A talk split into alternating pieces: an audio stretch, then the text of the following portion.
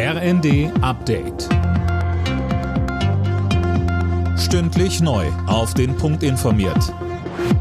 Ich bin Mia Hehn. Guten Abend. Noch in diesem Jahr kommt eine erste Lieferung Flüssiggas aus den Vereinigten Arabischen Emiraten am neuen LNG-Terminal in Brunsbüttel an. Der Deal des Energiekonzerns RWE ist am Rande des Besuchs von Kanzler Scholz in Abu Dhabi bekannt gegeben worden. Mehr von Tim Pritztrup. Scholz ist aktuell auf der arabischen Halbinsel unterwegs, um Deutschland in Sachen Energieversorgung unabhängiger von einzelnen Lieferanten zu machen. Mit Blick auf Russland sagte er, dass man eine Abhängigkeit von einem Lieferanten hat und auch von dessen Entscheidungen abhängig ist, wird uns sicherlich nicht wieder passieren. Die jetzt vereinbarte Liefermenge entspricht allerdings nur dem, was früher etwa an einem Tag durch Nord Stream 1 angekommen ist.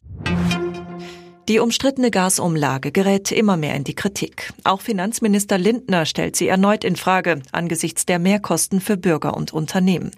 Der FDP-Chef sagt, was wir jetzt brauchen, ist die Gaspreisbremse, ähnlich wie die Strompreisbremse, die schon besprochen ist, die die Verbraucherinnen und Verbraucher und die Betriebe von den enormen Belastungsspitzen entlastet. Und ich werde darauf achten, dass wir eine Finanzierung finden, die die Schuldenbremse im Grundgesetz achtet und für den Bundeshaushalt auch erreicht.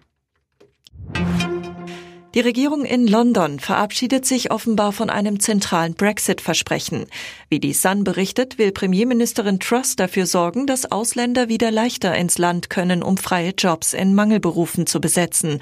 Unter anderem fehlen in Großbritannien dringend Lkw-Fahrer.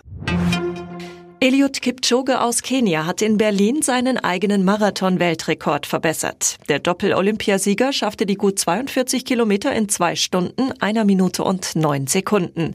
Damit war er eine halbe Minute schneller als seine bisherige Bestmarke von 2018, die er ebenfalls in Berlin aufstellte.